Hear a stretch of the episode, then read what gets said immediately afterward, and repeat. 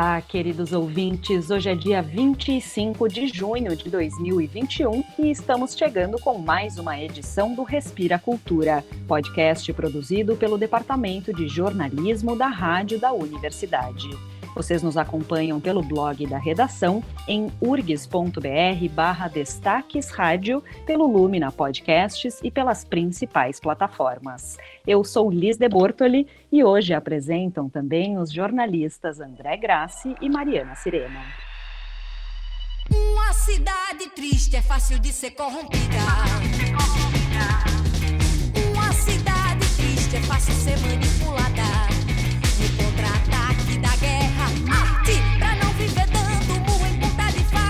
Oi, Liz, Mariana, olá, ouvintes. Aqui André Grassi. Nós temos acompanhado a elaboração, aprovação e agora a aplicação da Lei Aldir Blanc, que destina recursos para o setor cultural, duramente atingido pela pandemia e consequente necessidade de distanciamento social. Bom, a pandemia não acabou.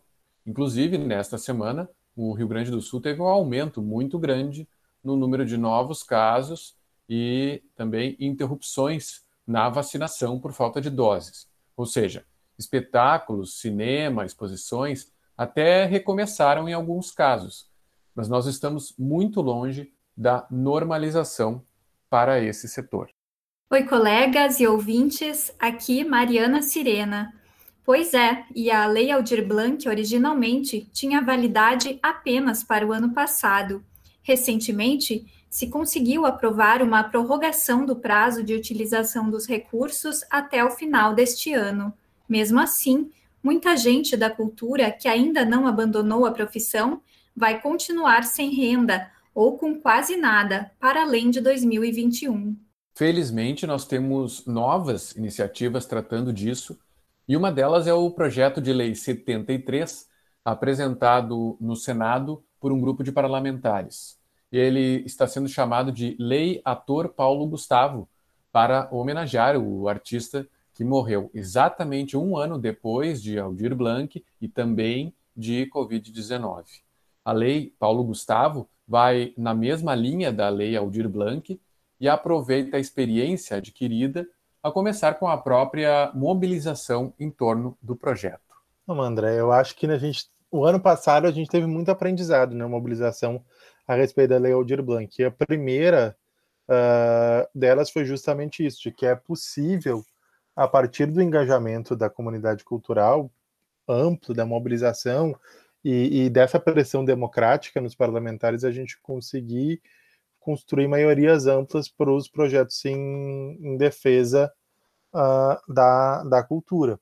A Lei Aldir Blanc e essa lei são, na verdade, saídas construídas pelo, pela comunidade cultural diante da total incapacidade do governo de propor qualquer saída para o setor cultural. E então a gente foi aprendendo, a gente parte daqueles que são mais sensíveis uh, à cultura, né? E a partir disso a gente vai construindo maioria. Esse é o historiador Márcio Tavares, um dos coordenadores do Comitê Nacional formado por artistas, gestores e militantes culturais para pressionar os parlamentares e divulgar o projeto da Lei Paulo Gustavo.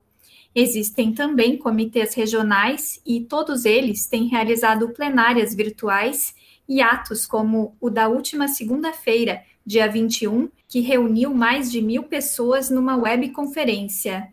A partir do momento que a lei foi protocolada no Senado, a gente entendia que ela só poderia passar a partir desse chamamento da comunidade cultural. E os comitês foram uma iniciativa horizontal, ampla, de fazer um processo de mobilização, de escuta e qualificação do projeto. E esses comitês têm tido um processo muito virtuoso, assim, de, de ação, mesmo do Rio Grande do Sul. Já tivemos duas plenárias, reunião com o Conselho de Cultura, uh, envolvimento também com a, com a gestão da secretaria uh, estadual, né? Isso resultou na manifestação dos três senadores do estado favoráveis e no país inteiro tem seguido essa mesma dinâmica, né? De trazer para junto uh, a comunidade cultural como articuladora política, institucional, né, como um bloco de pressão em favor da cultura. O projeto da Lei Paulo Gustavo, assim como a Lei Aldir Blanc, prevê a utilização de recursos já existentes destinados à cultura, mas que não são aplicados. É o chamado superávit do Fundo Nacional da Cultura. Esse dinheiro vem de diversas fontes, inclusive de impostos gerados pelo próprio setor, e vem sendo contingenciado nos últimos anos. O governo federal bloqueia o dinheiro como parte de um esforço para obter superávit fiscal. Isso quer dizer que a não aplicação do recurso na cultura, conforme previsto em lei, é enquadrada como um suposto resultado positivo para o país. Os propositores da Lei Paulo Gustavo apuraram que existem atualmente quase 4 bilhões de reais nessa condição. Só que, em março último, foi aprovada a Emenda Constitucional 109, a chamada PEC emergencial. Entre várias medidas, ela prevê o confisco desse valor para ser usado na amortização de juros da dívida pública. A Lei Paulo Gustavo impede isso e determina que os recursos sejam efetivamente distribuídos para a cultura. Mais do que isso, o projeto proíbe contingenciamentos futuros do Fundo Nacional da Cultura, evitando que as próximas arrecadações nessa rubrica fiquem novamente engavetadas.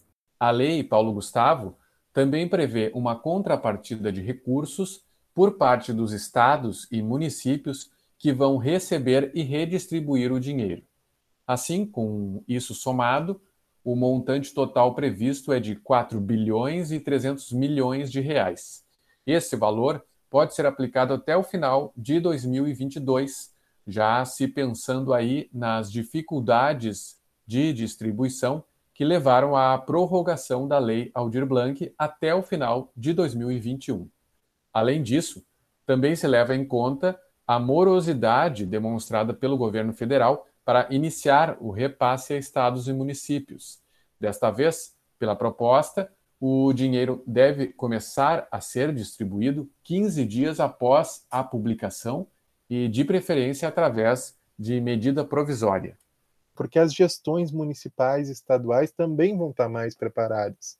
Que com a primeira lei ainda era uma novidade para todo mundo, né? Agora já há um, uma experiência anterior, tanto das gestões também na sua execução, daquilo que deu certo e o que não deu certo.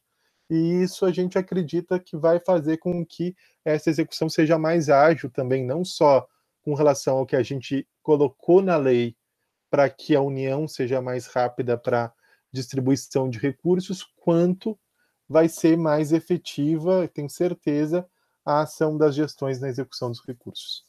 E os critérios de distribuição também partem do aprendizado sobre o que funcionou bem e o que tem sido mais complicado na Lei Aldir Blanc.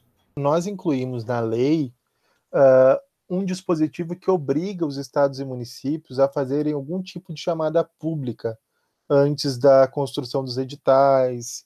Então precisa ouvir, ou seja, ouvir o conselho, ou fazer uma audiência pública para ouvir a comunidade cultural sobre como os recursos vão ser aplicados, porque a gente sabe que tem um limite do quanto a lei consegue regulamentar a, a, a aplicação, né? Mas nós estamos fazendo um esforço do máximo possível para tentar, dentro do que a legislação permite, simplificar e fazer com que a lei seja mais inclusiva possível. Nós temos também algumas mudanças que são importantes aí, que é um estímulo ao, à adoção do Sistema Nacional de Cultura a princípios dele, né? Nós na Lei Paulo Gustavo se se incorpora como uma contrapartida dos estados e municípios, porque a gente percebeu que quem tinha o sistema já formado executou com mais facilidade a, a Lei Aldir Blanc.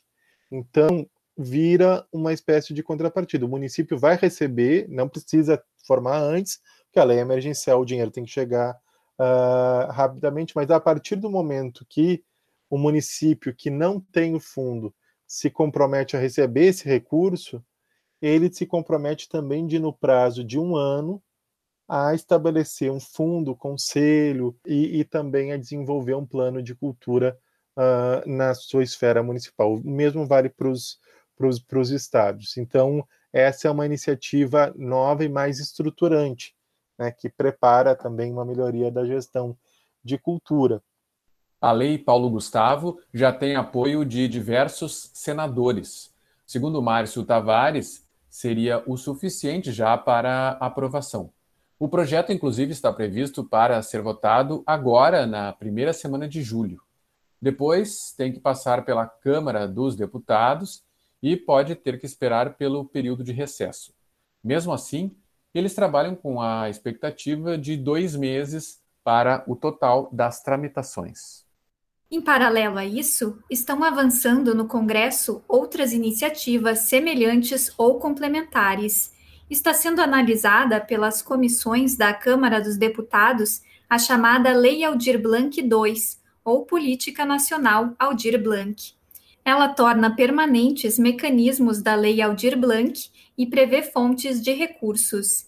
E nesta última terça-feira, dia 22, a Comissão de Cultura da Câmara aprovou o relatório sobre uma outra lei que já tramita há mais tempo e que regulamenta o Sistema Nacional de Cultura. A gente está muito feliz com essa, com essa mobilização e isso mostra o seguinte: o setor de cultura ele se transformou também num movimento social uh, com capacidade de pressão, organização, de exigir uh, os seus direitos também, né?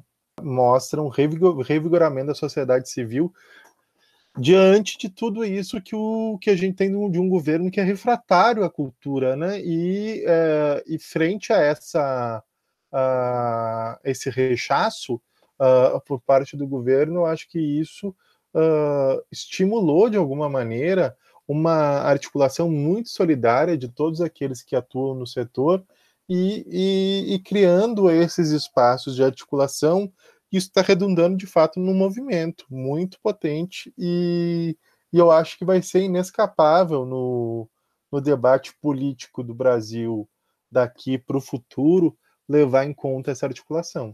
E apesar da má vontade de governos ou de alguns agentes uh, políticos, a gente acaba conferindo que eles são mais uma minoria barulhenta do que uma maioria efetiva. E além desse aspecto da mobilização e organização das pessoas que trabalham com arte e cultura, Márcio Tavares destaca a receptividade por parte de políticos no Congresso. Eles têm entendido a importância social e, inclusive, econômica do setor de cultura e criatividade. Os recursos existem, os recursos são da cultura. A cultura é um direito constitucional é uma, é, é, e então, assim, é uma obrigação do Estado investir em cultura. A gente precisa lembrar sempre, uh, sempre disso, sabe? E, e de outra ordem, além, além disso, me parece muito significativo o entendimento de muitos parlamentares que quando se investe esse recurso em cultura, você reativa uma cadeia produtiva bem ampla, porque a gente vê, por exemplo, uh, o, a França na saída da pandemia, por onde é que eles estão investindo pesadamente? Em cultura. Uh, no Reino Unido também. Então, esse setor de criatividade é um setor que gera muito emprego, renda, cria uma cadeia de benefícios, além de, de ter uma externalidade positiva para a sociedade no geral. Então, a, quando a gente transmite isso para os parlamentares, e esse fato de que esses recursos vão ser distribuídos pelo território, ou seja, nos estados e nos municípios, todos os lugares vão ser, vão, acabam sendo beneficiados com, com esses recursos, a gente consegue uma adesão bem significativa. Uma cidade triste é fácil de ser corrompida. É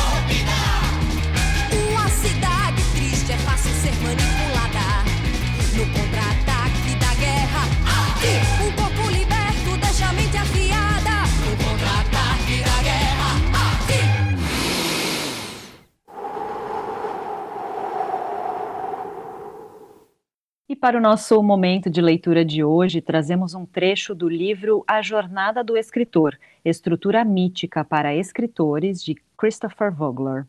O livro surgiu como uma espécie de guia interno para roteiros nos estúdios Disney, onde Vogler atuou por muitos anos no setor de desenvolvimento de ideias.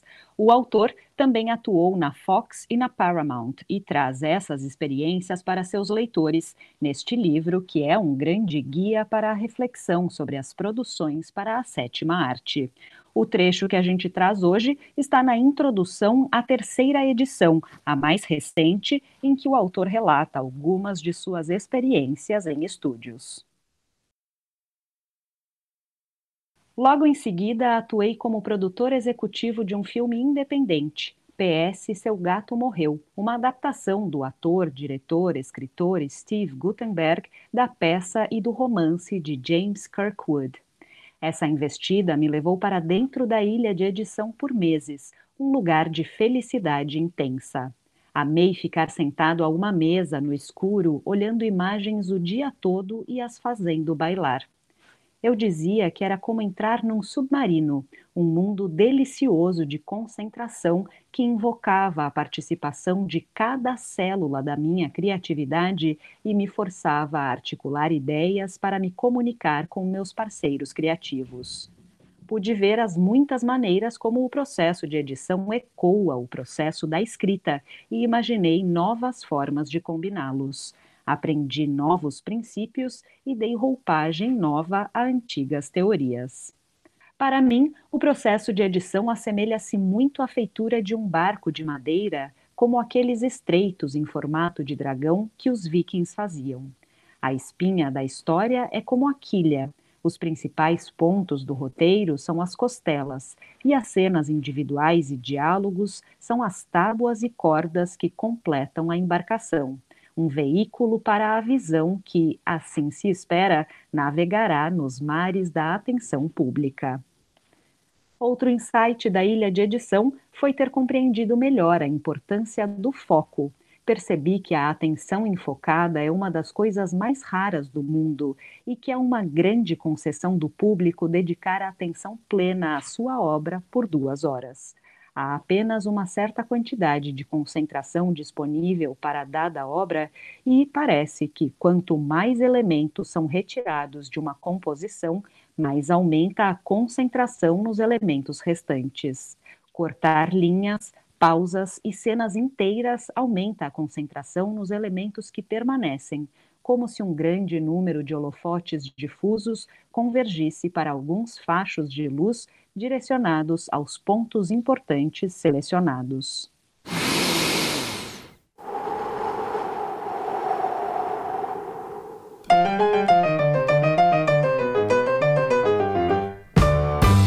Assim, o Respira Cultura de hoje se despede por aqui. O programa teve a produção do Departamento de Jornalismo da Rádio da Universidade. A apresentação foi comigo, Liz de Bortoli, em parceria com Mariana Sirena e André Grassi, que também fez a edição desse programa. Na trilha sonora, a gente ouviu Flaira Ferro com Revolver. E não esquece de seguir a rádio da universidade nas redes sociais para não perder nenhum conteúdo. A gente volta na próxima sexta-feira pela manhã. Até lá!